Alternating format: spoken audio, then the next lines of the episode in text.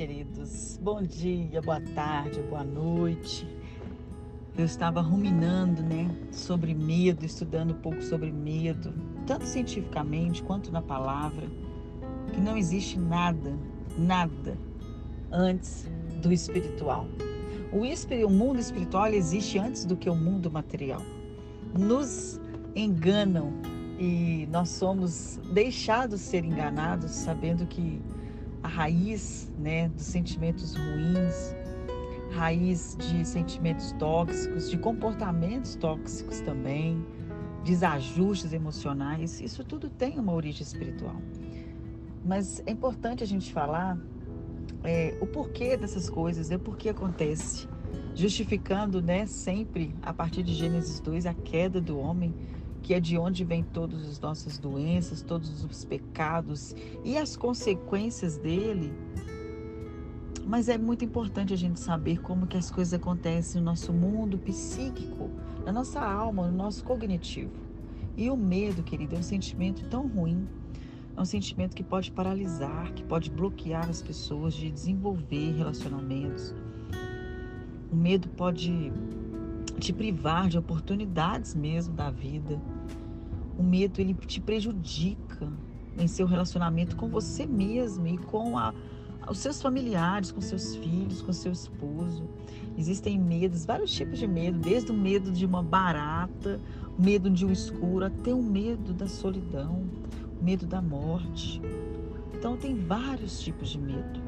E não vamos menosprezar se é bobeira, se é frescura, se é pequeno, porque cada um ele representa e tem um porquê que ele acontece na sua vida.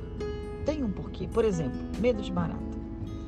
Talvez você viu alguém gritando na sua infância, ou sua mãe, ou sua tia, ou sua avó, como se fosse um monstro de dois metros diante de você. A pessoa teve um comportamento que você talvez na infância absorveu aquilo, porque a infância, a interpretação é mais literal, você absorveu aquilo como uma ameaça letal para sua vida, uma barata, porque você viu alguém diante e essa pessoa não se conteve e que também essa pessoa aprendeu com outra pessoa e replicou esse medo. Tem, tem fobias, né, que a gente chama de fobias específicas. Tem medo da solidão por que, que você tem medo de ficar sozinho, por exemplo? Você sente apenas protegido ao lado, ao lado de uma pessoa? Você sente protegido apenas ao lado da sua mãe, ao lado do seu pai? Você sente protegida apenas ao lado do seu marido? Onde está então a definição da proteção para você? O que, que significa ser protegida de fato? Você se sente protegida ao lado apenas de um policial? Porque você talvez na infância foi abandonada, foi rejeitada e você precisa de uma figura masculina porque aquela proteção na infância ela não foi é, consolidada ali, ela não foi feita ali na sua infância, não foi pavimentada. Então, queridos, independente de qual medo você sente, independente de onde ele surgiu ou como desenvolveu, ou até hoje você está com medo de algo, lança diante do Senhor esse medo, porque na Bíblia fala em 1 João que o verdadeiro amor, ele lança fora, ele joga fora todo e qualquer medo. Eu vou repetir, o verdadeiro amor. Não é o amor do mundo, não é o amor eros, não é um amor dos filhos, não é um amor por coisas, mas o verdadeiro. E o verdadeiro amor nós só encontramos naquele que é perfeito, naquele que é a verdade, que é Cristo. Então, onde você lança e joga fora o seu medo? Naquele que pode te dar o verdadeiro amor, que é Cristo.